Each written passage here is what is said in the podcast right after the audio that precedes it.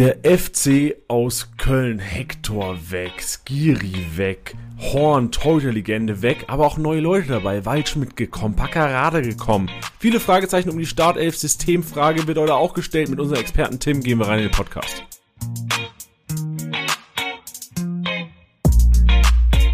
Der Kickbase-Podcast mit der Club-Podcast-Reihe. 18 Episoden, 18 Vereine, 18 Experten. Deine Vorbereitung auf die Kickbase-Saison 2023-24. Viel Spaß mit deinem Host Janni. Schönen Montagabend, liebe Kickbase-Manager, Managerinnen da draußen. Wie ist die Lage bei euch? Ich höre keine Antwort. Wie ist die Lage bei dir, Tim?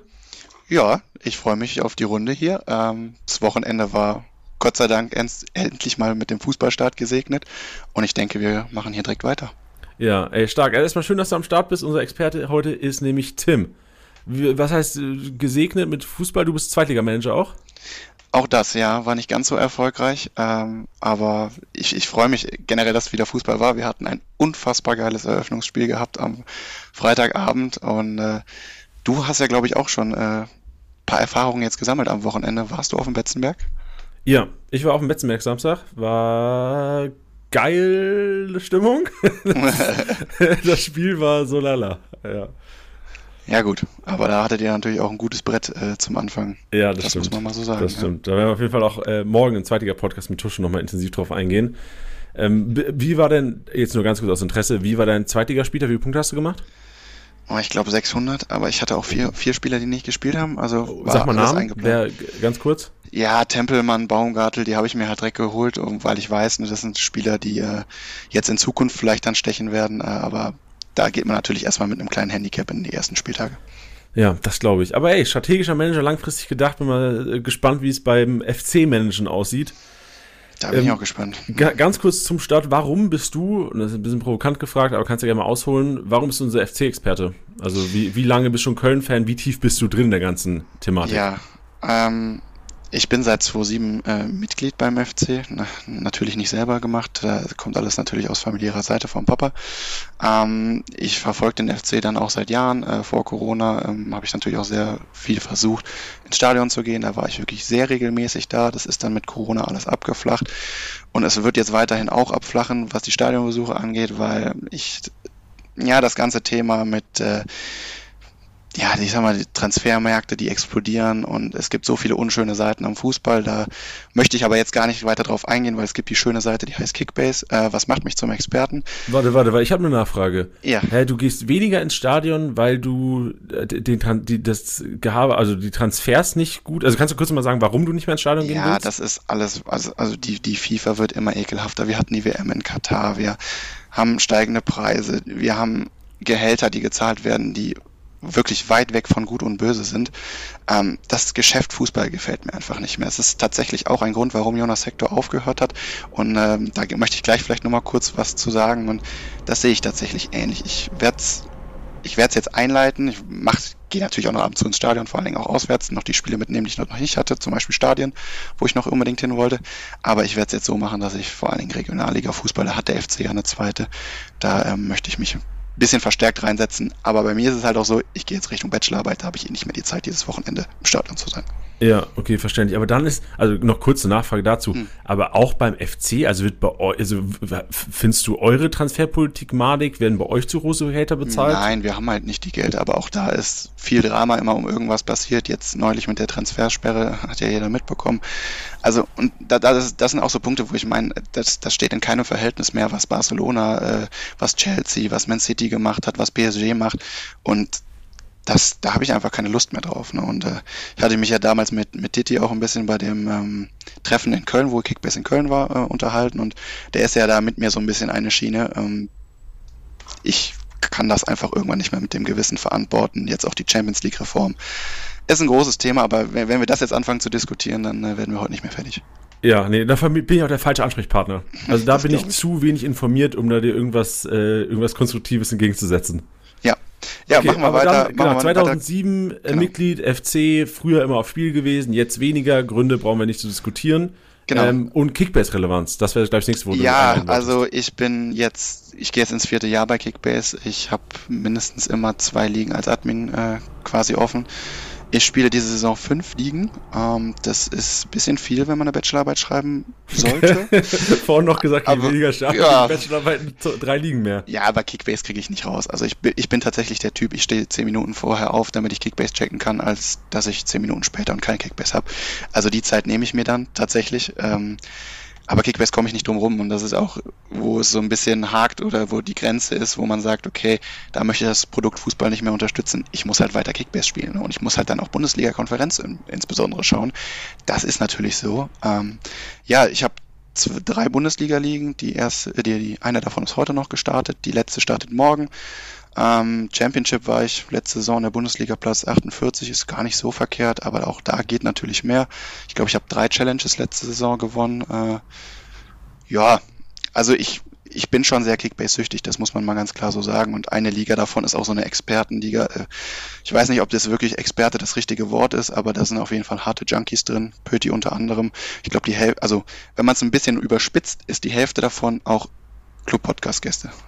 Das äh, ja. Äh, vielleicht mal so viel dazu. Ey, ich habe das Thema schon oft gehört. Ich habe ähm, am Anfang, vor allem Heidenheim, äh, Yannick war am Start, ich glaube Adrian kam auch aus der Ecke, ähm, die oft über diese eine Liga gesprochen haben. Wo, wo auch, ist es diese Draft-Liga, wo ihr vor zwei drei Wochen angefangen habt genau, zu draften? Genau, okay, Also Yannick perfekt. ist auf jeden Fall dabei, Pöti ist dabei und ich glaube auch noch ein paar andere. Ich tue jetzt aber nur Unrecht, wenn ich da irgendwelche weiteren Namen nenne und da irgendwen vergesse oder nenne, der dann nicht dabei ist. Deshalb lasse ich das lieber. Ja, perfekt. Aber für den Podcast wissen wir auf jeden Fall, langjähriger Kickbase-Manager, hart drin und vor allem finde ich immer wichtig, du hast eine Expertise, was den FC angeht und halt wirklich eine sehr tiefe Expertise, was Kickbase angeht. Diese Kombination ist, glaube ich, wirklich wertvoll für den Podcast heute.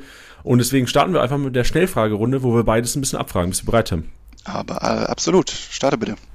Die Top 5 Punkte in Kickbase die kommende Bundesliga-Saison ja, ich, ich wünschte ja, dass jeder, jeder wünscht sich, dass man da was anderes hört, aber ich, ich muss es machen. Kimmich, Musiala, alle. Ey, vor allem ich wünsche mir, dass irgendwann mal jemand was anderes sagt, aber ich ja. wäre auch wahrscheinlich falsch, wenn jemand was anderes sagen ja, würde. Wie gesagt, ich bleibe bei Kimmich, Musiala, Aller setzt sich auf die drei, dann äh, Kim und Delicht, so beide auf die vier und auf die fünf würde ich Wirt setzen. Wenn, wenn Kane kommt, sehe ich den auf einer Stufe mit Aller.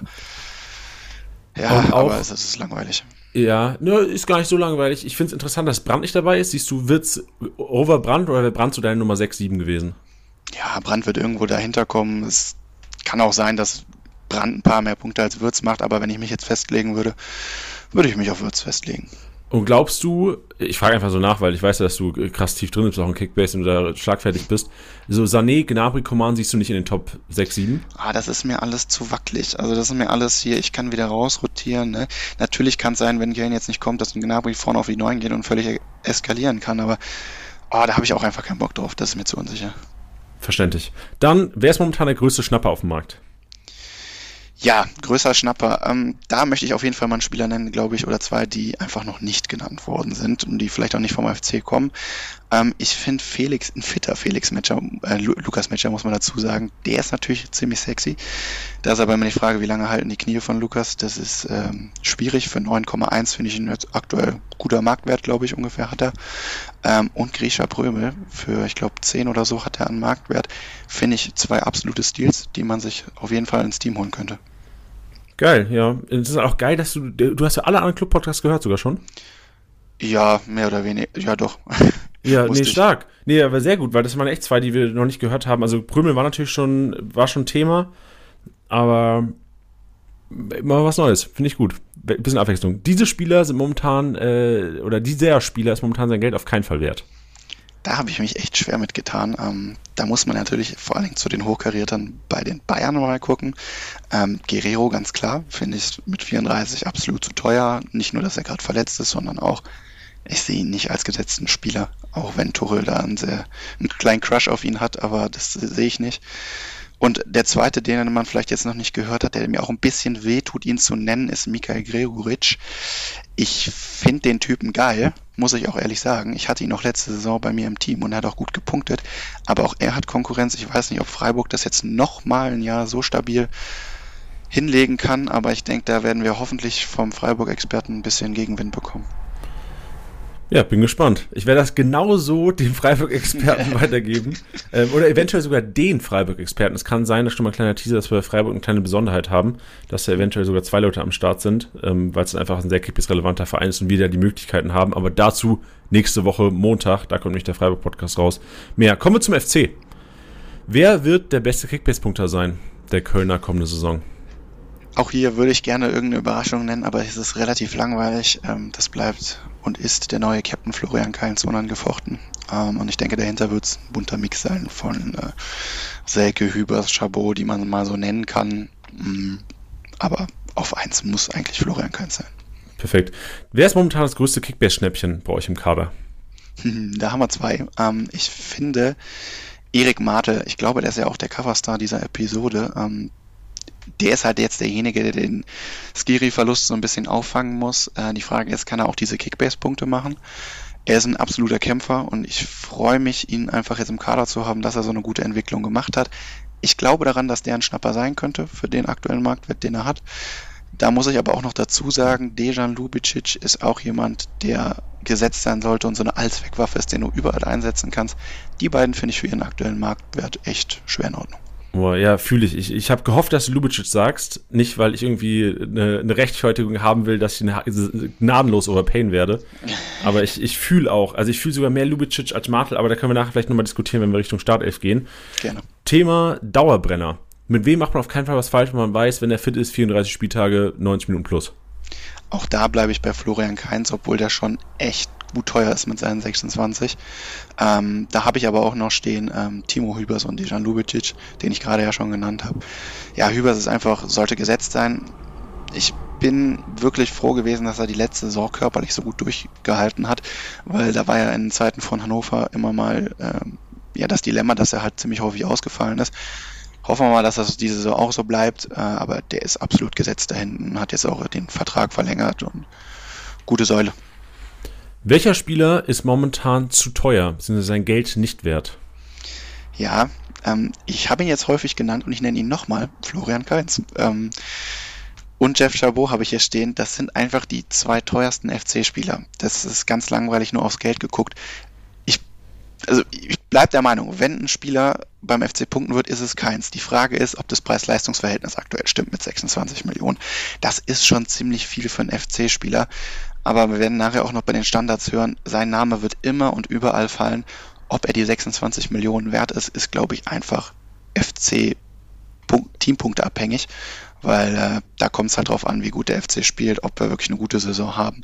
Wenn wir wieder eine stabile Saison wie letzte Saison haben, könnte das wert sein. Falls wir einknicken, sehe ich da nicht so. der, der, der Schnaufer war richtig immer sehr gut platziert. Ja, weil ich kenne doch auch meinen FC. Also dafür ja, bin ich jetzt einfach, habe ich zu viele Abstiege die letzten Jahre auch mitgemacht. Äh, da ist jede, jede Saison ein Abenteuer und selbst wenn du mit, mit gutem Optimismus reingehst, kann das ganz schnell wieder sonst wo enden. Ja, ich sehe gerade, Chabot war im Oktober letztes Jahr ein 600k-Spieler. Wie verrückt ist das denn bitte? Und jetzt 18 ja. Millionen wert. Sehe ich selten in der App, wirklich. Ja, das liegt einfach daran, dass Kilian ja Anfang der Saison gesetzt war, dann aber auch so ein paar Schwächen hatte, ich glaube auch verletzt war und auf einmal ein Chabot da war, sich angeboten hat und da aber wirklich aus der Luft vor allen Dingen alles ausgefischt hat. Ja, und der hat dann halt mal eben Luca Kilian verdrängt und äh, ist das Geld auch einfach, finde ich, hat er letzte Saison gezeigt durch auch den Punkteschnitt, dass er das wert sein kann. Ja, 102. Also wirklich, da gehen wir nachher nochmal drauf ein, weil wir reden ja auch so ein bisschen, was können wir erwarten von den, von den Spielern des FCs. Lass uns mal zur aktuellen Lage des Clubs gehen. Ähm, kannst du die Manager oder die Hörer so ein bisschen abholen? Seid ihr momentan im Trainingslager? Wie ist die Lage? Sind alle fit? Ja, also wir waren jetzt schon im Trainingslager auf der oder in Maria Alm, sagt man dazu immer so schön. Ähm, da gab es schon einige Testspiele. Wir hatten so ein Blitzturnier, das war gegen äh, mit 96 und Zagreb oder ich meine, heißt er Zagreb? Nee, ich glaube nicht, ne? Der Club von Podolski, ich weiß es schon gar nicht mehr, siehst du, wie peinlich. Ähm, da gab es eine Niederlage gegen 96 und gegen Poldis Club nur einen, äh, einen Sieg, glaube ich. Dann hatten wir noch die Tretertruppe aus Mallorca. Da haben wir 1-1 gespielt. Das war ein sehr intensives Spiel. Ähm, die Treterklute, was ja, war da los? Unsympathisch, ja, also oder? da war, das war sehr körperbetont, das Spiel. Ähm, da gab es viele Meinungsverschiedenheiten, um das nett auszudrücken. Und der, der Höhepunkt dieses Spiels war, dass die Mallorca Bank einen Angriff quasi abgepfiffen hat. Davy Sack war fast frei durch. Dann kam so eine Art Pfiff. Alle haben gedacht, okay, der Schiri hätte jetzt sonst was gepfiffen. Das kam aber von der Bank von Mallorca. Einfach saumäßig unsportlich. Das, das in einem Testspiel. In einem Testspiel. Ich Alter, weiß auch nicht, was man damit erreichen mio. will. Aber well, das war dann so. Genau, zurück in Deutschland gab es dann weitere Testspiele. Jetzt letzte Woche gegen die Fortuna aus Köln. Da gab es ein 2-2. Da haben Waldschmidt und Selke getroffen. Und jetzt erst am Samstag, das habe ich natürlich auch in voller Länge angeguckt, äh, das 2-0 gegen Aue. Auch da Torschützen bei Schmidt und Selke. So viel dazu. Ist ähm, da eine Tendenz zu erkennen? Ist da eine Tendenz zu erkennen? Das ist natürlich die goldene Frage. Ach, ich muss ehrlich sagen, das waren jetzt alles keine unfassbar Weltklasse-Tore. Aber was man auch so aus anderen FC-Portalen liest, ja, die könnten dann doch eventuell und im Kickbase-Universum zu bleiben, das Tandem sein, was man sich erwünscht. Geil, Tim, ey, was, also du bist ja ein Killergast, einfach Tandem rausgehauen. Stark. Ja, Sehr gut. Ja nicht umsonst. Ja, genau. Perfekt. Ähm, wollen wir schon zu Abgängen und Neuzugängen gehen oder hast du noch was so, was, was momentan ja, die, die Lage zum Club? Genau, äh, vielleicht noch mal ein bisschen ergänzend zur Lage Klar. des Clubs. Äh, viele sagen ja jetzt oder können meinen, okay, der FC hat sich jetzt langsam mal etabliert, wir sind da relativ sicher dem Ganzen sehe, sehe ich tatsächlich immer ziemlich kritisch gegenüber. Das liegt vielleicht auch in der Natur, dass ich nicht alles, was ich direkt lese, total toll finde. Aber äh, Keller und äh, der Vorstand als auch Baumgart, die versuchen natürlich echt Ruhe in diesen Verein zu bringen. Ich meine, die Personalie Baumgart ist natürlich eine, die auch viel Aufmerksamkeit auf sich zieht. Diese Aufmerksamkeit fällt dann halt eben nicht aufs Team, was super gut ist. Ähm, Baumgart ist natürlich Trainer, der schafft es, jeden Spieler zu erreichen, der holt die Spieler ab. Er ist halt aber auch einfach ein Typ, das äh, denke ich, hat man jetzt die letzten Jahre einfach feststellen können. Er passt wie die Faust aufs Auge. Da bin ich total happy, dass wir den haben, weil ich glaube, auch viele andere Vereine würden sich den wünschen. Was der aus manchen Spielern schon wieder gemacht hat, ist ein unfassbarer Mehrwert und äh, ja, Kampf und Leidenschaft, dafür steht er und dafür steht auch der FC und die Spielidee vom Fußball aktuell. Ja, aber ich bin happy, den zu haben. Und ähm, trotz dessen darf man nicht vergessen, so ganz ruhig wird es um den FC nie. Ne, da hatten wir die Phase mit Peter Stöger, wo wir nach Europa gegangen sind. Dann kam die Causa Schmatke, wo alles wieder zu Bruch gegangen ist, der direkte Wiederabstieg. Das war einfach nur ein ganz harter Schlag ins Gesicht. Ähm, also eine emotionale Reise nach 25 Jahren kein Europa. Dann gab es den direkten Wiederaufstieg, wieder die Relegation gegen Kiel, gerade so wieder geschafft. Die finanziellen Löcher aus Corona, die klafzen bis heute noch. Und dann gab es die Vorfälle aus Nizza, wo alles wieder in der Presse breitgetreten wurde. Dann dachte man, okay, jetzt kommt wieder Ruhe rein. Nein, dann kam der Vor Botocznik und äh, die Transfersperre. Also, wie man im Rheinland sagt, man hält hier nie die Schnüss und ähm, das ist irgendwie immer Action um uns. Kannst du mich, viele Hörer wissen es wahrscheinlich sogar, äh, mal abholen, was, was steckt in der Transfersperre? Was war der Hauptgrund und was ist der momentane Stand da? Weil es, Transfers finden ja tatsächlich statt diesen Sommer. Ja, also wir haben jetzt, glaube ich, Einspruch eingelegt, dadurch beim CAS, ähm, dadurch konnten wir jetzt Transfers erstmal tätigen. Die Verhandlungen wurden jetzt terminiert. Schieß mich tot, keine Ahnung, wann, wann die genau sind, aber die sind jetzt auf jeden Fall irgendwann terminiert. Ähm, da ging es halt um Jugendspieler, denen wir angeblich dazu gezwungen hätten, Vorvertrag beim FC zu unterschreiben, dann halt eben ablösefrei, um die Ablöse zu drücken. Und jetzt also da bin ich aber auch nicht ganz tief drin, muss ich ehrlich sagen, da kann man mich gerne korrigieren. Ähm, und jetzt ist es halt so, dass dieser Verein halt dann gesagt hat, hier guckt mal, liebe FIFA, das geht so gar nicht. Ähm, ja, deshalb kam die Transfersperre und das ist jetzt ein langes Hin und Her mit dem Verein. Auch eine Causa, die einfach unfassbar dämlich ist, die man sich hätte absolut sparen können. Hat ja nicht gereicht, dass der Fall, äh, Florian Würz da irgendwie mal Schlag ins Gesicht war da müssen wir uns direkt wieder ähm, dämlich anstellen und Justin Deal ist ja jetzt so die nächste Personalie, wo es schon wieder im Jugendbereich brennt. Ich fände es einfach unfassbar schade, aber es ist auch, auch so eine Sache der, der Spielertypen, vor allen Dingen jetzt beim Justin Deal. Äh, wie gibt man sich und welches Geld will man haben? Das ist einfach peinlich. Okay. Will ich auch nicht tiefer reingehen, weil sonst schweifen wir wahrscheinlich zu sehr ab. Aber dann, schlechte Laune, ja. Ja, genau, richtig, die, die wollen wir hier pushen. Äh, jetzt Thema schlechte Laune. Schaffst du es, die Abgänge durchzugehen oder ich schaff es, du dann? Ich schaffe okay, es. Nee, ich schaff's auch emotional. Also ja, ja Veränderungen gab es ja jetzt tatsächlich viele auch in diesem Transferfenster und äh, man hat fußballerisch als auch menschlich total tolle Leute verloren. Ähm, da fangen wir einfach mal an bei einem, der jetzt mir nicht so weh tut. Ähm, André Duda, der ist weggegangen durch, ich glaube, den Klassenerhalt von Hellas Verona, muss, äh, hat die Kaufpflicht dann gegriffen und er ist dann gegangen. War ein schöner Wetterfußballer, den ich echt einfach nicht gern gesehen habe. Der wurde auch, glaube ich, sehr kritisch bei uns gesehen. Dann einer, der uns sehr wehgetan hat, Elias Kiri. Ähm, ich verstehe nicht so ganz, warum es die Frankfurter geworden sind.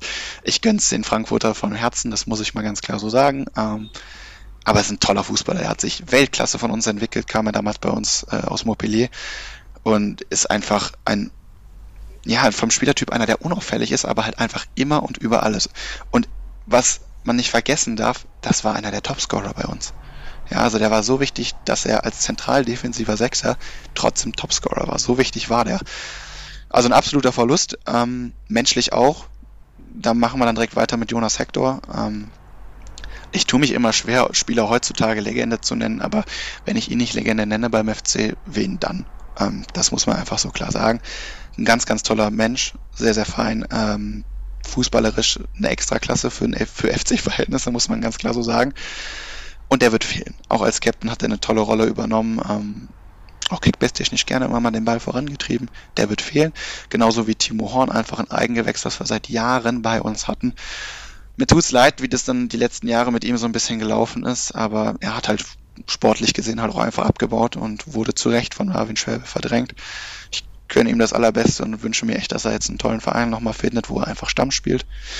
Dann haben wir noch ein paar andere Abgänge, wie Sebastian Andersson, ja, der leider nie, nie einen Tritt gefunden hat und auch viel zu teuer gekommen ist. Kingsley Schindler, der ist jetzt, ich glaube, erst letzte Woche verkündet worden, dass der in die Türkei geht.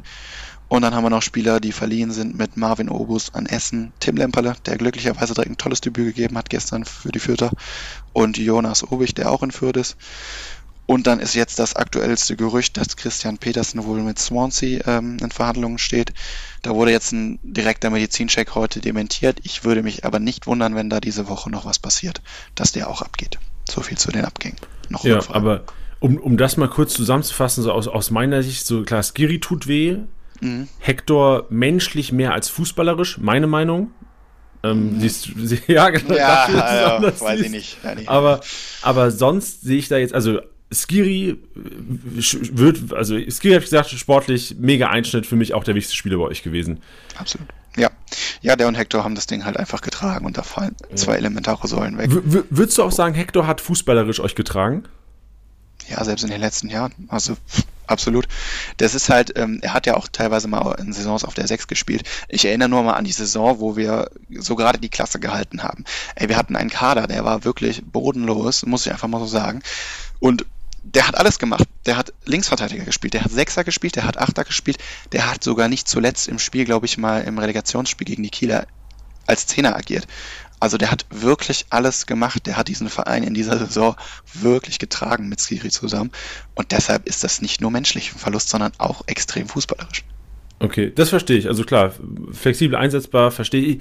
Meine Sicht, und ich will auch nicht zu negativ jetzt sein, weil du echt das, äh, Jonas Hector hat es ja auch wahrscheinlich nur verdient, hier in einem random Kickbase-Podcast äh, irgendwie schlecht geredet zu werden ich fand halt die Spiele, die ich vom FC gesehen habe, fand ich ihn wirklich fußballerisch keinen Mehrwert mehr und zu langsam. Das ist jetzt krass negativ, weil es ja wirklich so die ein, zwei negativen Punkte sind, die man wahrscheinlich über ihn sagen kann, wenn man, wenn man es mag.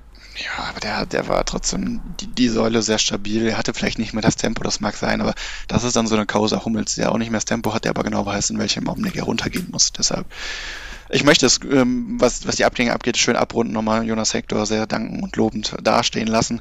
Und dann würde ich einfach direkt weitermachen mit den Neuzugängen, oder? Gerne, ja, mach das. Danke, Tim. Ja, also erstmal aus der Jugend. Ähm, da sind ein paar, ein, zwei Spieler hochgekommen. Der erste ist Damien Downs. Ähm, ja, großgewachsener Flügelspieler, freue ich mich sehr drauf. Elias Bakatukanda, ich hoffe, ich habe ihn richtig ausgesprochen, aber so schwer ist es eigentlich nicht.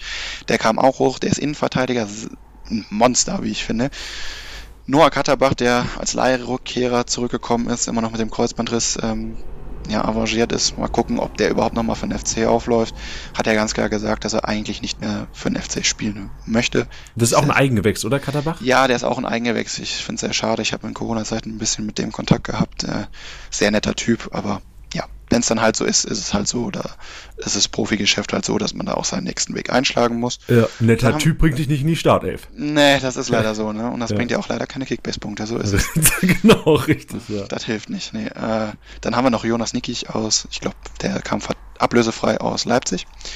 Ähm, Jakob Christensen haben wir geholt aus Dänemark, äh, Leat Paccarada und Luca Waldschmidt. Es sollen aktuell noch ein Backup Willst du was sagen kommen. dazu? Soll ich Fragen stellen? Ja, ich gehe nochmal auf die einzelnen Spieler ein. Ich gehe nochmal auf die einzelnen Spieler ein. Ja, klar. Äh, Also, oder soll ich fragen? Ich kann auch einfach fragen. Also generell ähm, ist aus deiner Sicht irgendjemand davon relevant außer Paccarada Waldschmidt? Du, allein diese lange Pause sagt es schon. Nein. Okay. Nein, also nicht für die Startelf, aber lass uns da jetzt gleich nochmal spezifisch auf die Neuzugänge kurz eingehen. Äh, was ich noch abrunden sagen wollte, ist, ein zweiter Goalie soll jetzt noch kommen, aber auch der wird wahrscheinlich nicht großkickbase relevant sein. Und noch ein Backup-RV. Beim Backup-RV muss man jetzt dazu sagen, da habe ich mich jetzt eben nochmal eingelesen.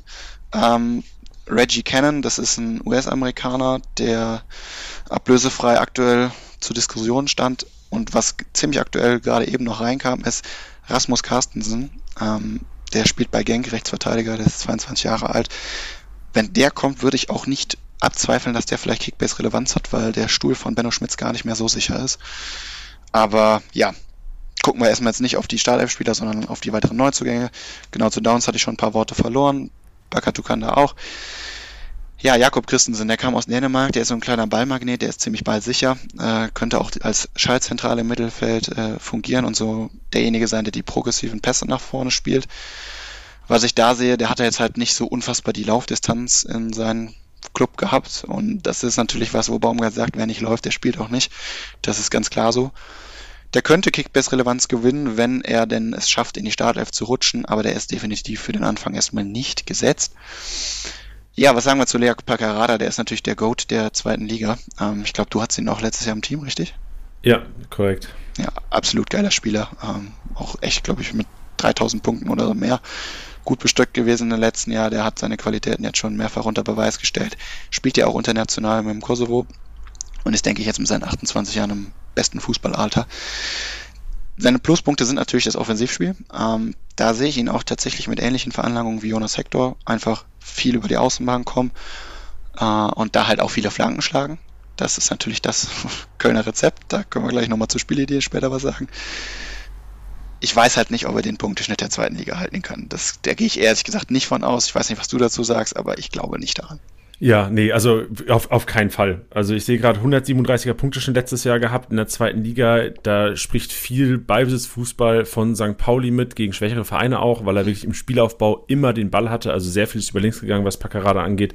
Da ich selbst ihn im Team hatte, habe ich echt das, das sehr eng verfolgt. Alle Standards treten dürfen, das wird da auch ein Thema sein. Darf er alle Standards treten? Du hast ja vorhin schon gesagt, keins wird vielleicht auch ein Thema sein. Sorry, ja. Er wird dabei sein bei den Standards, ja. Genau. Ja, aber generell, also ich, ich bin äh, wirklich, ich bin sehr gespannt, gespannt, was Paccarana angeht kommende Saison. Marktwert ist relativ hoch für jemanden, der aus der zweiten Liga kommt. Mhm. 12,5 Millionen momentan. Auch, ja. Aber, also fußballerisch, wenn er sich durchsetzt in der ersten Liga, und da ist halt dieses kleine Fragezeichen, ob er wirklich so relevant sein wird und ob er auch im Kölner Aufbauspiel so ver verankert sein wird. Wirst du sicherlich gleich nochmal erzählen, wenn wir mhm, Richtung Startelf gehen. Ja. Aber fußballerisch sehe ich auf jeden Fall ein Plus gegenüber Hector und deswegen auch ein Plus gegenüber Hector, Kick, äh, Hectors Kickbase-Punkten. Ähm, aber muss man halt sehen, wie das Standing der Truppe ist und wie viele Minuten er direkt bekommt. Ja, also ich, ich würde sagen, dass er fußballisch und Kickbase-Punkte so von Hector übernehmen kann. 12 Millionen finde ich jetzt auch schon viel. Ähm, ja, aber das ist aktuell noch alles gerechtfertigt. Generell muss ich sagen, zu den Marktwerten bei den Kölnern, bis auf zwei, die ein bisschen teurer sind, das ist alles okay. Ja, machen wir weiter mit Luca Waldschmidt. Der ist ja jetzt geliehen vom VfL Wolfsburg. Der hatte seine Qualitäten, denke ich, in Freiburg schon mal unter Beweis gestellt. Der ist gekommen als hängende Spitze Zehner. Ähm, wie genau er jetzt agieren wird, ist systemabhängig, weil er auch als zweite Spitze spielen kann. Er selber sieht sich gerne so als den Freigeist hinter Davy Selke. Mal gucken, wie das dann äh, ja abläuft. Der hat natürlich eine gute linke Klebe, der sich auch vielleicht gerne mal einen Schuss nimmt, kann aber auch derjenige sein, der die Steckpässe spielt. Ich glaube aber eher, dass das Kreativzentrum weiter bei Flo Keins bleibt. Und äh, denke aber, dass das ein guter, guter Spieler ist, der vielleicht den Kader echt gut ergänzen kann, dass Davy Selke dann da vorne auch vielleicht noch besser in Aktion treten kann. Ja, zu Reggie Cannon und Carstensen kann ich natürlich nichts sagen. Das war es also zu den Neuzugängen. Und äh, weiß nicht, soll man Startelf oder soll man einen Kaderüberblick machen? Ja, also gerne zum Thema Startelf kommen, aber ähm, du hast gesagt, du willst einen kurzen Kaderüberblick geben. Mach das gerne. Also für die, für die Hörer da draußen, äh, wir gehen quasi einmal den Kader durch. Sollen die Hörer gleichzeitig mal Kickbase aufmachen, dass man den Kölner Kader sieht oder wie hast du das vorgestellt? Tim? Ja, können sie gerne machen. Ähm, die Sache ist, ein, zwei Spieler sind da halt noch nicht drin. Das können wir aber gleich vielleicht nochmal ganz kurz thematisieren. Oh, oh, oh, oh, oh, oh, oh, ja, ja, ich sag's dir, die haben alle Also würdest du sagen, da fehlen ein, zwei Kickbase-relevante Spieler sogar vielleicht? Ja, das sind alles nur Leute, die dann vielleicht mal eingewechselt werden. Aber wenn sie eingewechselt werden, sollen sie auch Punkte. Punkte. machen. Ja, gebe ich dir recht. Na? Perfekt. Dann so äh, hau mal gerne von der Stange. Ja, also im, im, Tor haben wir drei Leute aktuell. Köbing wird keine Rolle spielen. Ist auch nicht in der App. Der sollte auch, glaube ich, eher nicht in die App kommen, weil das ist ein gute Laune-Torwart, aber der wird als Nummer vier, glaube ich, fungieren. Ähm, Jonas Nickig, der ist ja schon drin. Der wird als, zweit, als Dritt-Torwart mit 500k fungieren. Marvin Schwäbe als Nummer eins, ganz klar gesetzt. Äh, Marktwert von 10 Millionen. Ähm, Bakatukanda, der könnte Rotationsspieler werden mit 500k, bestimmt mal einer, wo man drauf bieten kann und hofft, dass der ein, zwei Minuten bekommt für Marktwertsteigerung. Ähm, ganz, kurz, ganz kurz nachgefragt, du hast, äh, Nikisch wird Nummer 3, hast du gesagt? Ja, der wird nicht Nummer 2. Wer wird denn Nummer 2? Die wird noch verpflichtet, das habe ich Aha. bei den Transfers gesagt. Okay, perfekt. Da kommt noch eine Nummer 2. Also einer mit Erfahrung soll noch kommen. Äh, Penke ist ja jetzt natürlich jetzt schon lange bei uns im Trainingslager mit, der trainiert bei uns mit ist die Frage, da war jetzt auch noch ein, ein, zwei, ein, zwei andere Torhüter im Gespräch, aber da ist noch nichts Konkretes, aber da wird, diese Woche wird noch irgendwas verpflichtet, ob das ein Rechtsverteidiger oder ein Torwart ist, ähm, aber diese Woche wird auf jeden Fall noch was passieren. Okay, perfekt, danke. Genau, dann ähm, Jeff Chabot gesetzt 18 Millionen, Timo Hübers auch gesetzt in der Innenverteidigung mit 13 Millionen. Ja, Noah Katterbach hatte ich eben schon gesagt, der wird wahrscheinlich im Winter dann eher wieder verliehen, sollte nicht mehr leider die große Rolle spielen. Luca Kilian, der ist Rotationsspieler, mit zwei Millionen. Der ist aber auch der Rotationsspieler Nummer eins, falls einer ausfallen sollte. Sollte er reinkommen und nicht Baka Tukanda. Dann haben wir Lead Pacarada, absolut gesetzt auf links. Ähm, Peter, Petersen, Christian Petersen, der sollte noch wechseln diese Woche, gehe ich stark von aus. Äh, dann Benno Schmitz, der ist erstmal gesetzt, muss man dazu sagen, hat einen Marktwert von 4 Millionen. Ich habe so ein tolles Wort für den äh, schon mal auf Discord dagelassen. Absolute Kickbase-Wurst. Kann man nicht viel mit anfangen. Dann haben wir Nicola Soldo, der ist auch nur Reserve mit 500k. Jakob Christensen, der sollte um die Startelf kämpfen, äh, mit 3 Millionen, auch ein Spieler. Ja, kann man aktuell nicht viel falsch machen, aber ich sehe ihn tatsächlich nicht in der ersten Elf am ersten Spieltag. Dann haben wir Dennis Hussein Basic, ähm, der sollte auch um die Startelf kämpfen. Würde ich mit 2 Millionen den Gamble aktuell mal wagen, weil er sowohl auf der 8 als auch links außen spielen kann guter Spieler, gefällt mir sehr gut. Ich glaube, der ist, der könnte den nächsten Schritt dieses Jahr tatsächlich machen und um Startelf richtig mitkämpfen. Dann Flo Keins, der ist als Captain natürlich ganz klar gesetzt und der absolute Topspieler bei uns mit 26 Millionen. Dann haben wir noch Dimitrios Limnios, der ist auch eher ein Wechselkandidat mit seinen 500k gerade besiegelt. Darf ich kurz eine Nachfrage stellen zu Keins oder äh, gehen wir nachher nochmal intensiver auf ihn ein? Oh, ich kann gleich auch noch was sagen dazu, aber ich kann ja. jetzt. Ich, ich habe eine Frage, weil du also Captain ähm, und bei Keins hat mich immer gestört, dass er sehr früh ausgewechselt wurde. Glaubst du, die Chancen stehen besser durch das, durch die, durch das Armband, dass er etwas mal durchspielt? Nee. Okay, nee, ich gut. glaube nicht. Also vielleicht macht er dann fünf bis zehn Minuten länger, aber das war es dann auch. Äh, weil das ist ein Spieler, den du jedes Spiel brauchst. Glaube ich, von der Kickbase-Relevanz her, ob der jetzt die letzten zehn Minuten noch mitmacht oder nicht, ist auch eigentlich total egal. Ey, aber du wenn, kennst das, oder? Wenn ein Spieler, wenn ein Spieler ausgewechselt wirst, ey, du, du, das macht mich kirre. Ja, sehe ich bei ihm jetzt aber nicht so dramatisch, muss ich okay. sagen. Das, äh, wenn, macht er die Punkte vorher. Gut, perfekt. Dann weiter im Text. Sorry, ich wollte nicht unterbrechen. Alles gut, nachfragen. alles gut. Du darfst ja gerne nachhaken. Das ist ja gewünscht. Genau, machen wir weiter mit Dejan Lubicic. Ähm, auf jeden Fall Startelf-Spieler. Ob da jetzt, auch bei ihm ist halt die Allzweckwaffe, der wurde halt damals verpflichtet als Sechser und Innenverteidiger. Das hat er bei uns, bei uns jetzt am wenigsten gespielt. Also wenn spielt er sehe ihn tatsächlich auch auf der 6, aber wenn spielt er auch rechte Schiene und er kann tatsächlich auch Zehner spielen, hat er auch schon gemacht bei uns letzte Saison. Mit 6 Millionen, absoluter Stil, würde ich mal, würde ich mal draufgehen, würde ich mal gucken, was die Konkurrenz da so macht. 12,222223 wird er geboten von mir. Gutes Gebot. Nee, ich, hoffe, der, ich, hoffe, der, läuft jetzt noch ab, dass da keiner mithören kann. Nee, nee. Aber in, in die ich wollte nur, ich wollte nur noch mal ausdrücken, wie viel ich von ihm halte. Ja, der Janni hält sehr viel von dem. Also ja. bis 10 würde ich auch mit ihm mitgehen. Ja. Okay, perfekt. Ja, dann haben wir Linden Meiner, der eigentlich auch Startelf-Spieler sein sollte. Ähm, da sich jetzt die Gefahr, was Baumgart schon gesagt hat, der hat jetzt durch seine Krankheit erstmal ein Defizit, was den ersten Spieltag in Osnabrück im Pokal angeht. Da glaube ich, ist der noch nicht so unbedingt gesetzt. Sehe ihn aber natürlich für die Bundesliga schon als denjenigen, der über die Flügel halt auch den Speed mitbringt und auch mit 6 Millionen aktuell vertretbar ist. Bei ihm heißt es halt, wenn man sich die Kickbase-Punkte in der App mal so ein bisschen anguckt, wenn der nicht scoret, dann sieht das schon ziemlich mau aus. Aber das ist doch, das ist doch Köln-Syndrom einfach. Wenn, da kannst du bei Skiri durchgehen, da kannst du bei Keins durchgehen. Das, das, das gibt immer wieder Explosionen. Aber diese Chabot-Punkte, die die Defensive bei euch macht in der IV, die kriegt halt keiner gebacken irgendwie durch, durch Ballbesitz Fußball. Was soll ich dir dazu sagen? Da kann ich nicht widersprechen. Also das, ja. ist, das, ist, halt so. Ne? Sollte auch nicht gegen dich gehen, weil einfach allgemein, nee, dass gut, ich, dass ich, ich habe immer Probleme damit, die, obwohl halt keins meiner und wahrscheinlich auch Selke geil punkten werden dieses Jahr, ist halt diese, dieses, du weißt vom Spieler nicht, ob du 20 bekommst oder 240. Das, das schreckt mich irgendwie ab. Ich weiß nicht warum, irgendwie bist du ein Sicherheitsmanager, was das ja. angeht. Ja, und ich kann jetzt auch nicht sagen, wie in Liga 2, ähm, wenn es ein Heimspiel ist, jetzt auf die Kölner, das ist bei uns eine absolute Wundertüte. Ja. Die werden wir aber auch immer bleiben. Von daher. Nee, verstehe. Ist ja auch geil. So als neutraler Fußballfan geil, weil ihr könnt auch mal ein Auswärtsspiel in Stuttgart 6-0 gewinnen gefühlt. So ja, wir können auch mal die Dortmunder einfach zu Hause nochmal wegpumpen. Richtig. Das war Skiri, der Joghurt mit der Ecke. Wegpumpen auch, ja. Bam, genau. Geht auch. Ja, ja. geht auch meine Dortmunder Jungs, von daher passt das. Ähm, okay. Ja, machen wir weiter mit Erik Madel. Ähm, der ist absolut gesetzt. Ich, ich wirklich, ich, ich liebe den Kerl. Der ist, der ist total giftig. Der führt ganz klasse Zweikämpfe. Das habe ich jetzt schon gesehen in den Testspielen, wie der da wieder reingeht. Die aber auch einfach souverän ohne Foul gewinnt. Klasse. Der hat letzte Saison 304 Zweikämpfe geführt, also auch wirklich da eine Macht gewesen ist mit sieben Millionen und Coverstar natürlich, ich finde ihn den Stil. Man kann halt bei ihm nicht sagen, übernimmt er die Skiri-Punkte, macht er diesen Spiel auf. Ich sehe ihn tatsächlich eher als Abräumer und die Sechser in Kickbase, wissen wir ja, sind jetzt nicht immer diejenigen, die Punktegaranten sind. Könnte bei ihm aber trotzdem funktionieren, weil er halt auch viel im Zweikampf drin ist. Und wenn er ein paar Bälle über die Mittellinie schiebt, fallen da auch ein paar Punkte ab. So viel zu Erik Martel. Dann haben wir noch einen, der jetzt in der Vorbereitung gut aufgefallen ist, Matthias Olesen. Auch den schätze ich ein als Kampf um die Startelf-Spieler mit seinen 500k. Einfach mal drauf bieten, bisschen Marktwertsteigerung sich erhoffen. Das wird nämlich passieren, weil er Minuten bekommen wird. Ja, Jan Thielmann ist unser Pechvogel. Ähm, wie jedes Jahr nach der Saison denkt man sich, oh ja, jetzt aber, jetzt ist er soweit, jetzt kämpft er um die Startelf und ist wieder verletzt. Ähm, der ist eine absolute Maschine, was in seinen Körper angeht, aber ähnlich wie Goretzka hat er leider häufig mit äh, irgendwelchen Verletzungen zu kämpfen. Bitter, aber der wird erstmal ausfallen. Dann haben wir eine heiße Personalie mit Marc Uth. Ähm, auch der ist ein Kampf um die Startelf-Spieler. Mit seinen 5 Millionen kann man aktuell nicht viel falsch machen. Ich sehe ihn aber für die ersten Spiele nicht in der Startelf. Das Ding ist bei ihm, der kann eingewechselt werden, direkt eine Butze machen. Also auch da ist Kickbase-Relevanz vorhanden. Kommen wir zu einem Spieler, der nicht in der App ist und der bitte noch in die App kommt. Maiko Weschenbach, äh, der hat eine tolle Vorbereitung gespielt, kommt auch aus der Jugend.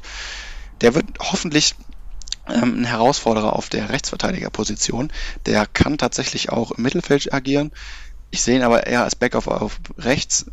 Wirklich richtig toll. Der ist beweglich, der ist ja so, so ein kleiner giftiger Zwerg auch, aber ich würde mich echt freuen, wenn er da mit als Herausforderer in der Verteidigung spielt, ob auf der Position von Paccarada oder Benno Schmitz ist egal, Hauptsache der bekommt mal ein paar Minuten. Dann haben wir Sages Adamian. Ähm, der ganz, versucht, zum, ja. ganz kurz nochmal Nachfrage. Äh, ja. Maiko Weschenbach, richtig? Maiko Weschenbach. Okay, perfekt. Nur ich habe mir schon mal notiert, genau. wir werden das Ganze mal beobachten. Danke. Ja, der ist auch, also der hat halt letztes Jahr U19 gespielt, hat er da auch einen Pokal, glaube ich, war es, gewonnen gehabt. Der ist schon echt herausgestochen mit ähm, Downs und Deal. Waren das schon die Jugendspieler, die jetzt halt auch eben hochgezogen worden sind. Genau, dann haben wir Sages Adamian, der kostet aktuell 800k. Er sieht sich selber so, dass er den Neustart beim FC wagen will. Ich glaube ehrlich gesagt, aus, außer die ähm, Rolle als Herausforderer wird er nicht hinauskommen. Das Kapitel ist für mich jetzt schon beendet. Aber hey, vielleicht gibt es dann Modest 2.0, irgendeine Reinkarnation, das ihn wieder irgendwie beleben lässt, keine Ahnung. Dann haben wir noch Florian Dietz vorne, der ist aber auch eher Rotation mit seinen 1 Millionen vorne. Davy Selke absolut gesetzt, wenn seine Muskeln und seine Wehwehchen halten. Hat einen Marktwert von 9, ich würde 11 bis 13 zahlen aktuell, je nach Liga, da muss man halt echt dazu sagen. Ich finde, das gilt auch für jeden anderen Podcast. Wenn wir hier Kaufempfehlungen ausgeben, muss man da immer gucken, in welcher Liga spielt man. Kadergröße ist immer entscheidend, wie viele Mitmanager habe ich. Ähm, welche Suchtis habe ich auch in der Runde. Ne? Also es gibt ja viele, die sagen, ey, die haben die brutalste Expertise, da muss ich jetzt mehr bieten, um den zu bekommen. Deshalb auch dieses Kaufempfehlung von 11 bis 13 ist immer liegenabhängig. Wie viele Leute habt ihr da drin? Wie, ähm, wie hoch ist die Expertise? Da muss man immer abschätzen, finde ich. Nochmal dazu gesagt. Genau. Runden wir ab mit Steffen Tigges, der noch verletzt ist, aber dann auch wieder Rotationsspieler wird. Falls Säge nicht, nicht liefert, ist es auch gegeben, dass der da nochmal reinrutscht. Und dem letzten Neuzugang Luca Waldschmidt. Der ist jetzt, glaube ich, bei sieben. Der wird auch erstmal Startelf-Spieler sein. Falls der nicht liefert, wird Marc gut reinkommen nach den ersten Spieltagen. Und ähm, ich würde für den bis, bis elf zahlen. So viel zum Kader. So viel zum Kader. Geiler Wrap-Up, Tim. Das war stark. Haben wir einen guten Eindruck bekommen zu einem.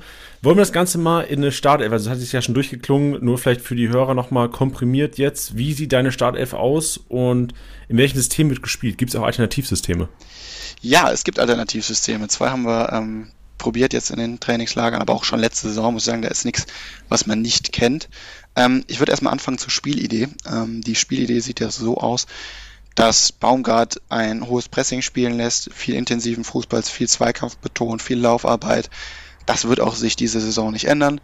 Wir werden, ähm, denke ich, weiterhin das Spiel, äh, das Team bleiben, was den Spielstil hat. Raus auf die Außen und rein mit dem Ding. Das heißt, Davy Selke vorne wird wieder viel über die Luft gefüttert. Aber wir haben jetzt halt auch eben auch die spielerischen Komponente mit Luca Waldschmidt als auch eventuell dann Marc Gut, der spielen kann die das spielerisch vielleicht auch wieder ein bisschen mehr ähm, lösen können. Wir spielen keinen Schnörkelfußball, keinen Barcelona-Fußball, das werden wir auch nie können. Das wäre auch komisch, das würde in Köln, glaube ich, auch nicht akzeptiert. Wir Fans sind immer froh, wenn die Spieler sich äh, 90 Minuten reinhauen. Selbst wenn wir dann am Ende verlieren, dann ist es so. Aber da willst du wirklich Kampf sehen und Einsatz. Genau, zum Spielsystem. Also wir haben äh, zwei Varianten. Ich würde mit Variante 1 einmal anfangen. Das ist die wahrscheinlichste Minu äh, Variante, die auch bei Liga Insider so vermerkt ist als Startelf. Ähm, das ist ein klassisches 4-2-3-1. Heißt, im Tor würde Marvin Schwäbe ganz klar gesetzt sein. Auf rechts erstmal Benno Schmitz, die in Verteidigung bilden Timo und Jeff. Ähm, links spielt Leert. Ähm, dann haben wir eine Doppelsechs mit Dejo, glaube ich, erstmal dran. Also Lubicic und Erik machen das ja. erstmal. Nennen gerne auch die Nachnamen, falls jemand die Vornamen nicht kennt von den Spielern. Okay, dann machen wir das. Ähm, ja, auf rechts sollte dann, wie in der App äh, Liga Insider auch drin steht, Linden Meiner spielen. Auf der 10, da sehe ich erstmal Luca Waldschmidt vorne und links dann Florian Kainz und vorne macht's Davy Selke. Jetzt muss man zu dem System sagen, da kann auch einiges sich verändern. Es kann auch sein, dass ähm, der Christensen zum Beispiel auf der 6 bzw. 8 spielt, dann Dejan Lubicic auf rechts außen rückt und Linden Meiner verdrängt. Es kann aber auch sein, dass Lubicic eben als Zehner spielt, den Luca Waldschmidt nach schlechten Verdienen verdrängt. Und noch eine andere Variante ist, dass Keins auf die Zehnerposition rückt und ähm, ja, dann halt Waldschmidt als 4-4-2 quasi agiert, als Doppelspitze, dann Waldschmidt in den Sturm rückt oder im 4-4-2 bleibt da natürlich kein C außen. Also da ist ganz viel Vari Variabilität, schwieriges Wort, äh, drin. Ja. Okay, das ist halt zum 4-2-3-1. Ja, ganz kurz nachgefragt, du hast jetzt mehrere Systeme ähm, besprochen, die aber alle offen, in der Offensive variabel sind. Die Viererkette bleibt so durchgängig, also Dreikette ist nie ein Thema bei euch. Wir haben in Köln die letzten Jahre, glaube ich, zweimal Dreierkette probiert und das ist immer mit Bravour in die Hose gegangen. Okay. Es würde mich sehr, sehr wundern, wenn da nochmal Dreierkette ähm, probiert wird, weil das funktioniert in Köln nicht. Ja, also heißt im Umkehrschluss wirklich, wie du am Anfang gesagt hast, Kilian wirklich nur relevant, wenn jemand ausfallen sollte oder gesperrt sein sollte. Ja, ja, ja. Perfekt. Aber das kann immer mal passieren. Der wird ein paar Minuten, denke ich, auf jeden Fall bekommen. Auch weil Baumgart jemand ist, wenn er sieht, okay, wir hatten jetzt intensive englische Wochen, ähm, dann gibt der Stream Kilian auch schon das Vertrauen, äh, dass er dann reinrutscht. Weil dafür ist, hat er jetzt auch gute Leistungen schon eigentlich gezeigt, wie ich finde. Ja, machen wir weiter mit äh, Variante 2. Variante 2 ist ein Spielsystem aus einem 4-1-3-2. Heißt, mit einem Sechser, drei Ach, Mittelfeld. Warte mal gerade. Also, was du gerade erzählt hast, ist im Grunde genommen einfach nur die verschiedenen, also, da du gesagt hast, zwei Spitzen ist auch schon relevant, aber du warst gerade schon bei einem System, was einfach variabel im Spiel selbst agieren kann. Genau, was im Spiel selbst variabel agieren kann und wo ich sage, die Leute könnten halt in die Startelf rutschen. Okay, das hatte ich ja eben schon mal gesagt beim Kader. Ne, da gibt's ein, zwei Spieler. Auch in Olesen kann zum Beispiel dann Lubicic mal beerben auf der 6 oder so. Also, ne, das passiert. Aber das ist Spielsystem 1 gewesen. Okay, und äh, Spielsystem ja. 2, da kommen wir jetzt drauf, das wäre ein 4-1-3-2. Ja. Ähm, auch da die Viererkette genauso gesetzt wie eben, mit Schwäbe im Tor, Schmitz, Hübers, Chabot und äh, Paccara da hinten. Dann wäre Erik Martel der alleinige Sechser. Das haben wir jetzt, glaube ich, äh, ich weiß nicht mehr in welchem Testspiel, aber da haben wir es auf jeden Fall mal ausprobiert. Das klappt auch, Erik kann das. Ähm, da würde jetzt zum Beispiel der Lubicic auf rechts rutschen. Und da finde ich auch alleine auf rechts bleiben. Denn da hätten wir in der Mitte den lieben Flori Keins, in Klammern Waldschmidt dahinter, die sich dann je nach, je nach Startelf halt abwechseln können. Links hätte ich jetzt den Lindenmeiner eingesetzt. Auch da steht der Keins in Klammern dahinter. Und vorne die Doppelspitze bilden dann Waldschmidt-Selke und hinter Waldschmidt ist dann Meiner in Klammern. Weil Meiner hat auch schon häufig in der Saison, wenn wir das System gewechselt haben zur Doppelspitze, beziehungsweise da haben wir dann 4-4-2 gespielt, im Sturm gespielt mit Davy Selke und mit seinem Speed ist das auf jeden Fall eine Waffe, die man auch mal vorne einsetzen kann. Sehr variabel bei uns. Sehr variabel, muss ich sagen. Ähm, die Positionen, die als Duelle offen sind, sind halt das rechte Mittelfeld, je nachdem wie Lubicic halt eingesetzt wird. Die 10, ganz klar. Links sollte kein Zeit gesetzt sein, außer wir verändern was am System. Aber eigentlich ist für mich nur rechts und die 10 so ein bisschen, wo man sagt, da könnte man gucken, wer eventuell als Duell da reinrutscht. Okay, kurz nachgefragt, glaubst du oder wie würde das System Punkte verändern? Also glaubst du, ähm, wenn Doppelspitze gespielt wird, es verändert vielleicht die Rohpunkte von, ich interpretiere jetzt einfach mal, keins würde, wenn er zentraler spielt, mehr Rohpunkte bekommen, weil dann vielleicht ein bisschen mehr Ballbesitzfußball gespielt wird oder hat das keinen Effekt? Nee, das hat, also auf Florian Keins hat es äh, insbesondere keinen Effekt bei Lubicic bleibt es abzuwarten. Ich glaube, der macht tatsächlich mehr Punkte, wenn er als Rechtsaußen fungiert als Sechser, aber da kann ich mich natürlich nur falsch aus dem Fenster lehnen. Ähm, bei Waldschmidt ganz kurz, da, ganz kurz Lubicic eingehakt. Du glaubst, er macht mehr Punkte als Rechtsaußen als auf quasi der offensiven Acht neben dem Martel? Weil, also, weil ich glaube nämlich, dass da direkt diese Skiri-Punkte zu, zu, zu tragen kommen. Ja, aber da hast du es gerade richtig erwähnt. Auf der offensiven Position auf der 8 stimme ich dir zu. Auf der Position der 6 stimme ich dir nicht zu. Ah, gibt es ähm, sogar die Variante, dass wirklich Dubicic und Martel eine klassische Doppel-6 geben, beide defensiv? Die Variante gibt es, aber diese Variante wird wahrscheinlich nicht gespielt. Ah, okay. Also dafür ist Lubicic halt einfach zu offensiv ähm, talentiert, muss man einfach sagen. Das hast du jetzt in jedem Testspiel gesehen. Meistens war es so, dass die leicht versetzt gespielt haben, wie du gerade gesagt hast, der ähm, Lubicic auf der 8 versetzt und dann halt auch immer mit den offensiven Ideen. Der hat es auch ganz häufig gemacht, dass der vorgeschoben ist, sich abgewechselt hat dann mit dem Rechtsaußen, dass er dann quasi kurz auf rechts gerutscht ist und defensiv dann wieder die 8 gemacht hat. Also der ist halt eher ins Offensivspiel eingebunden. Ich habe mich ja selber bei der Wahl des Cover, Coverstars äh, schwer getan, ob ich jetzt Lubicic oder Martel nehme. Für mich gehören beide drauf, aber Lubicic auch absolut relevant, ja. Okay, perfekt. Sehr gut. Dann gerne weiter im Text. Sorry, wenn ich dich so oft unterbreche. Ich habe einfach noch ein paar Nachfragen. Das ist gehabt. doch genau das, was die Leute hören wollen, dass man da Rückfragen hat, die die Leute vielleicht sonst auch haben. Das, das ist für euch da draußen, Leute. ja, genau. Ähm, wer noch als Alternative rein? Ich habe mir so ein paar Spieler-Duelle noch aufgeschrieben. Genau, offensives Mittelfeld, Walsch mit Uth, haben wir jetzt schon thematisiert.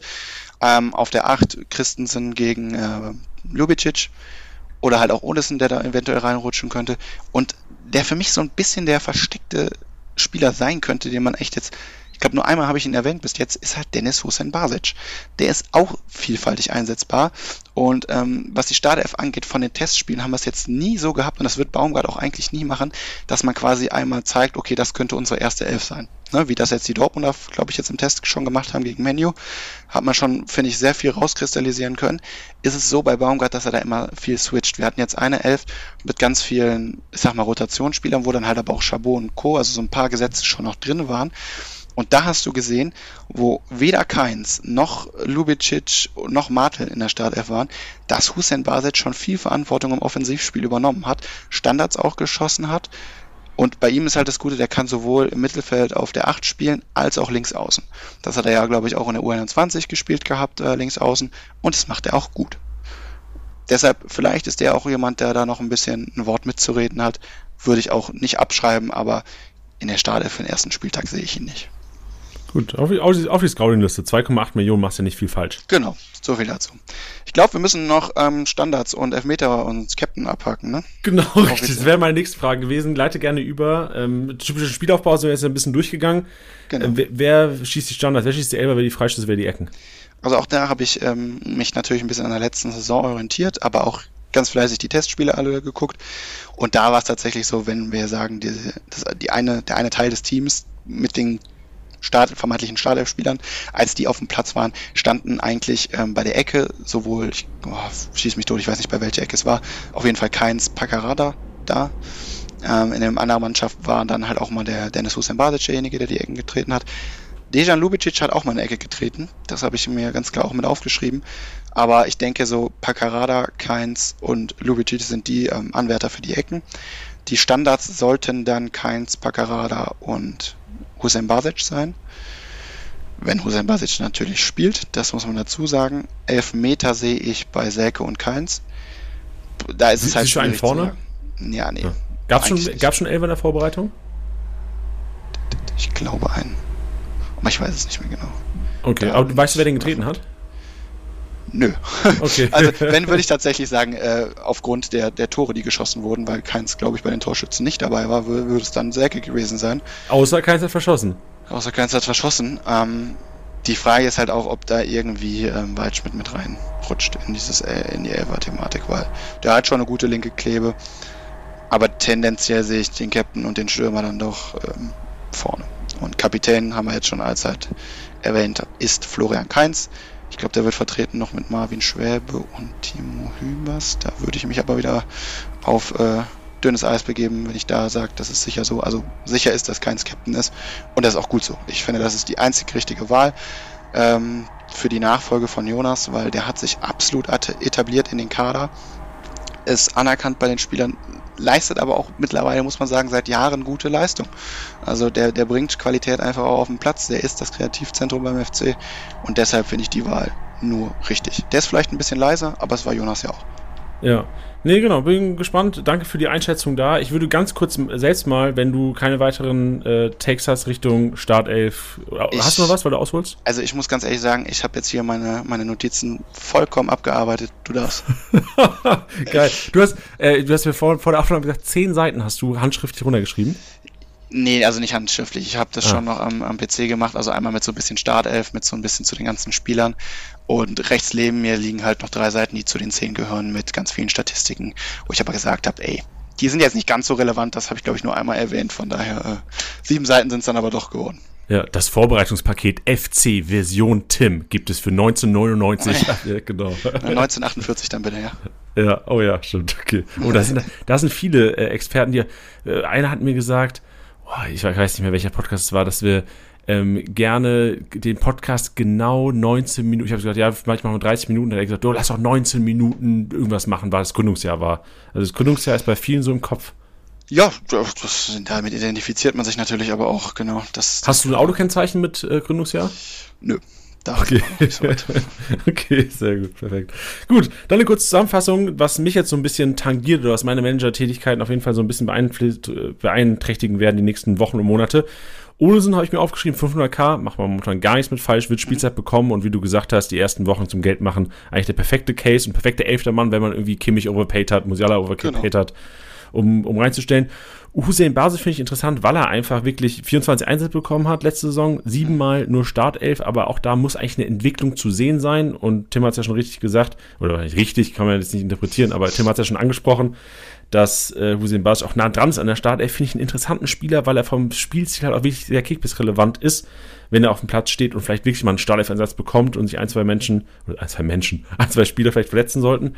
Keins obwohl du ihn angepriesen hast, was Standards angeht, finde ich 26,4 Millionen viel zu teuer. Wäre mir, gerade am Anfang wäre es mir nicht wert, weil es also wirklich gut sein kann, dass erstes Spiel in, in Dortmund sehe ich keine guten Rohpunkte und muss keins theoretisch zwei Scorer machen, um gefühlt irgendwie über 120 zu kommen.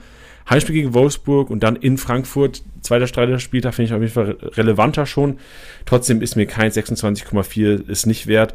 Bei Chabot bin ich echt gespalten diese 102 Punkte, also Tim, du kannst ja gerne mal sagen, wie dein Managerverhalten Richtung Chabot geht, aber 102 also, Punkte klingt für mich richtig geil, aber 18 Millionen schreckt mich ab für den Köln IV. Ja, was, was glaube ich jetzt auch, das, da schieße ich mir kein Eigentor mit, äh, was meine Taktik bei den Ligen meistens ist, ist wirklich auf Big Boys zu gehen und dann zur Not ein bisschen 500k aufzufüllen in den ersten Spielen. Und da ist einer da ist ein Chabot einfach einer, der mir die Kohle nimmt. Ne, das ist ganz klar so. Was ich dazu einfach mal gerne sagen würde, in dieser Super League hat nämlich ein Gladbach-Fan den für 22 gekauft. Und da muss ich sagen, viel Spaß damit. Ähm, ich, ich sehe nicht, dass er das nochmal noch mal schafft, aber fand ich einfach sehr interessant, dass der junge Mann das gemacht hat. das, das, das gibt dir richtig viel, oder? Ein Gladbach-Fan 6 Millionen overpaid hat bei dem Kollegen. Ja, ja, ja, doch, das, das gibt mir ein bisschen was, das muss ja. ich schon so sagen, ja. Also nochmal vielleicht ganz kurz, um auf die ersten Spieltage einzugehen. Mhm. Ähm, ja, wir haben ein schweres Programm. Das besteht ja aus Dortmund, Wolfsburg, Frankfurt und äh, der TSG. Das ist nicht einfach, aber man muss auch dazu sagen, der FC ist prädestiniert dafür, dass wir Spiele gegen zum Beispiel Neulinge, Aufsteiger ganz gerne mal aus der Hand geben und vielleicht die nicht gewinnen, weil wir so souverän sind. Da sind dann eher so Big Boys diejenigen, die man auch mal gerne kitzeln will. Und da denke ich jetzt nicht nur an Dortmund, sondern vielleicht auch an, Wolfsburg oder die Frankfurter, dem Skiri einfach zu zeigen, hey, pass mal, pass mal auf, wärst du doch lieber bei uns geblieben. Äh, nee, aber das, deshalb, ich, ich sehe da ganz offene Karten, aber es ist ein schweres Programm. Ja, ich, ich sehe sogar eher, ich habe mal geguckt, wen ihr nach der Länderspielpause spielt. Nach der Länderspielpause, du hast angesprochen, Hoffenheim, dann Bremen, dann Stuttgart. Das finde ich schon mal viel interessanter. Zwei Heimspiele gegen Stuttgart, gegen Hoffenheim, vierter, sechster Spieltag. Da äh, in der Championship safe ein, zwei Kölner. Ja, da kann man die mal reinzaubern. Du siehst auf jeden Fall auch Heimspiel over Auswärtsspiel bei euch immer noch, ne? Also Heimstärke ist, ist Präsenz. Ei eigentlich schon. Ich glaube, letzte Saison haben wir das gar nicht so sehr gezeigt, weil äh, der Support auswärts natürlich auch immer vollkommen äh, akzeptabel ist. Das ist nett gesagt. Mm, ich würde fast sagen ja, aber zum Beispiel so ein Gegner wie die Hoffenheimer, die haben wir letzte Saison auswärts weggeputzt. Da war ich ja auch da, das war alles total top. Äh, aber gegen Hoffenheim stellen wir uns eigentlich immer ziemlich dämlich an, muss ich sagen. Deshalb so ein bisschen kleiner Angstgegner, weiß ich nicht, aber natürlich werde ich drei Kölner in der Championship aufstellen, das erklärt sich schon. Selbstverständlich. Auch am ersten Spieltag gegen Dortmund? Ähm, ich habe ja eben schon gesagt, dass ich sehr, sehr süchtig bin nach Kickbase. Ähm, da kann ich mich auch ganz offen und ehrlich outen. Also wenn jemand Anlaufstellen hat, einfach bei mir melden. Ähm, es ist bei mir tatsächlich. Suchtberatung so, meinst du? ja. Nee, es ist tatsächlich so, ähm, dass ich mehrere Challenges spiele und es immer so habe, eventuell hat man auch schon einen zweiten Account, ich weiß es nicht, ähm, dann ist es halt immer so, dass ich sage, in einer Challenge komplett gegen FC, also dreimal dreimal den Gegner vom FC aufstellen und einer Championship immer dreimal FC aufstellen. Das Ding ist, ich darf auch ganz viel für meinen Bruder und für meinen Vater habe ich letzte Saison ganz viel aufgestellt und da konnte ich natürlich immer alle Wahrscheinlichkeiten abdecken, ne? so alle, alle Vereine mal drei Spieler gehabt. Ja. Das ist schon wirklich geisteskrank gewesen. Ich glaube nicht, dass ich diese Zeit, diese Saison habe, aber vielleicht nimmt, nimmt man sich die einfach. Ne? Ja, vielleicht schreibst du einfach deine Bachelorarbeit über den sozialen Impact, den Kickbase am Wochenende auf äh, Jungsgruppen hat. Ja, da gibt es, glaube ich, noch nicht allzu viele Studien, ne? Könnte man mal machen. Nee, könnte man mal machen. Genau, sehr gut. Ey, schön, Tim. Gibt es noch irgendwas, was ich jetzt nicht gefragt habe, was du gerne loswerden wollen würdest? Nee, also ich, ich, ich, bin, ich bin ganz happy mit dem, was wir jetzt hier da gelassen haben. Ich hoffe, wir konnten den einen oder anderen Manager da draußen ein bisschen schlauer machen. Ich hoffe, äh, dass alle eine erfolgreiche als auch spaßige Saison haben. Ich finde, das, das gehört also das steht so im Mittelpunkt, wie zum Beispiel bei uns jetzt gestern in Liga 2 Glatzel abgelaufen. Mein Bruder hat den nicht bekommen. Der ist ein riesen Glatzel-Fan und der beißt sich bis heute ins Knie. Also die Stimmung heute Morgen war gar nicht gut. Und das ist das, was Kickbase ausmacht. Und deshalb wünsche ich jedem genau diesen Spaß. Auch einfach mal mies ins Knie beißen zu müssen, aber dann halt vielleicht auch zu jubeln, wenn man dann mal einen Kimmich oder Musiala bekommen hat. Ähm, das sind die Momente, die Kickbase ausmachen. Und äh, ja, zum, zum Schluss muss ich es einfach kurz machen. Meine, meine Jungs aus der SG und meine Leute vom Kölner FC grüßen. Ähm, das gehört einfach dazu.